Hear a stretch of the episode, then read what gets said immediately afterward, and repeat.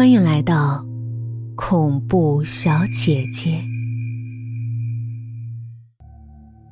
好了，现在要谈到我为什么要找你的这个正题了。我忍不住的说了句：“你，你该不是想找我做你的解剖对象吧？”他笑了笑，开玩笑，我还没疯。我找你，是因为你是记者，而且有种让我信任的感觉。之所以不告诉王浩，可能是因为怕他会阻止我吧。你到底要干什么？难道我就不会告诉王浩吗？你不会的，因为这件事儿，你也会感兴趣。他非常肯定的说着：“我喜欢看漂亮女孩子非常自信的样子，这也是我喜欢落泪的原因之一。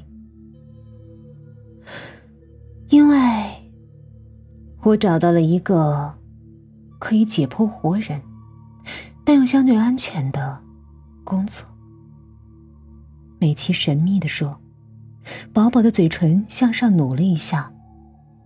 我奇怪。还有这种工作？你听说过人体器官的贩卖吧？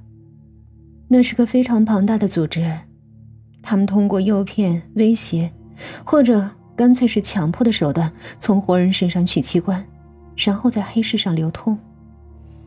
每年这个社会都有五百个肾脏、六十颗刚刚拿出的心脏在交易呢。但是他们需要一个手法娴熟。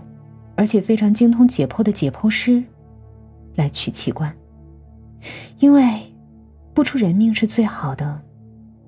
大部分人在拿出一个肾脏后，还是可以活下去的。所以，我充当了这个解剖师。美琪慢慢的说着，而我却一惊：“你知道你在干什么吗？这是犯罪！”你下刀的时候没有内疚感吗？有啊，我当然有。当我把刀插进那鲜活的生命的时候，那感觉是你无法体会的。但是，内疚感和它交织在一起，所以这才是我来找你的原因。我们终于步入正题了。你到底需要我做什么？我不过就是个做报纸的，像这种事儿，我有证据都不能登，每次报纸都要经过审批的。我无奈的摊开双手。美琪笑了，不想你帮我把这件事公诸于众，何况这样对我也没好处。我找你，是我知道。我可能无法做下去。我只想在最后的日子里，有人帮我把这件事记录下来。因为你是做报纸的，所以我相信你的文字能力强。原来是这样，那到底是什么事儿呢？这件事情发生在一个月前。我之所以加入这个组织。还是因为在网上无意中搜到了那则器官交易的网站，他们需要我这样的人，所以我抱着试试看的心理和他们联络了。很巧，他们也想在这个城市建立一个货源点，因为内地的器官远比其他国家和地区要便宜的多。一颗上好的肾脏收来的成本只需要不到七万，但转手可以卖几十万之巨。甚至如果可以跨国的话，有钱人愿意出上百万。一年来，我从十四个身体里取出过内脏，他们有男人，有女人，或者刚满十六岁的孩子。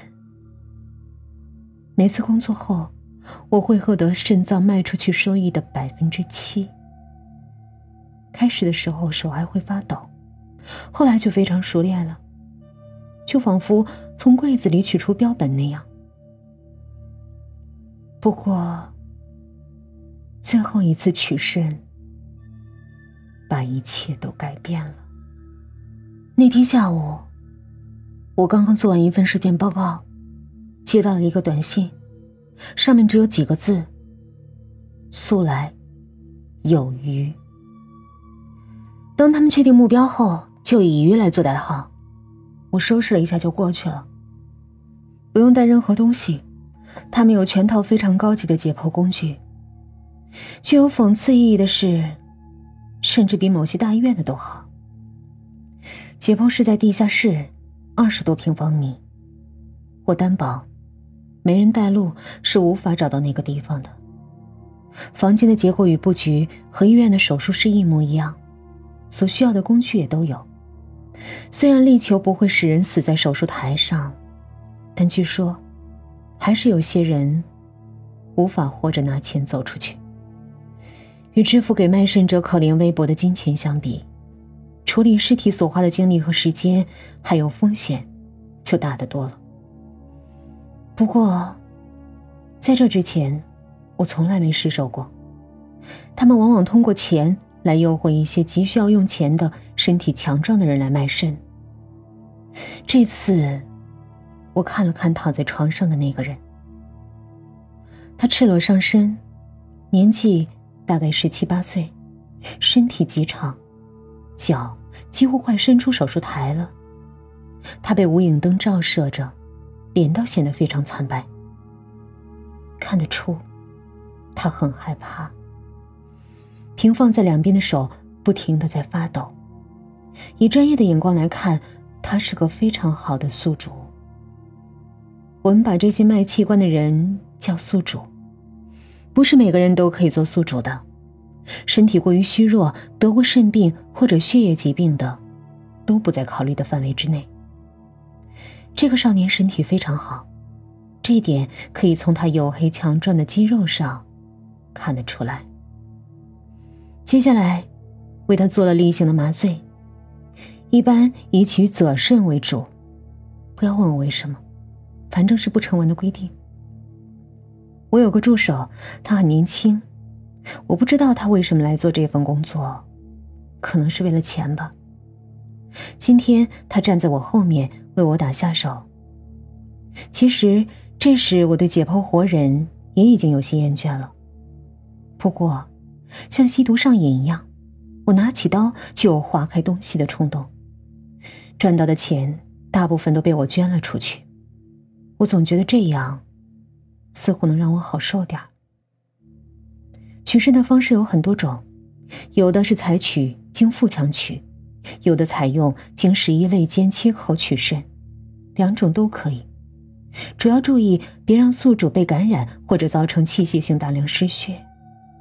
我很快打开了他的腹腔，但我发现了一件让我意想不到的事儿。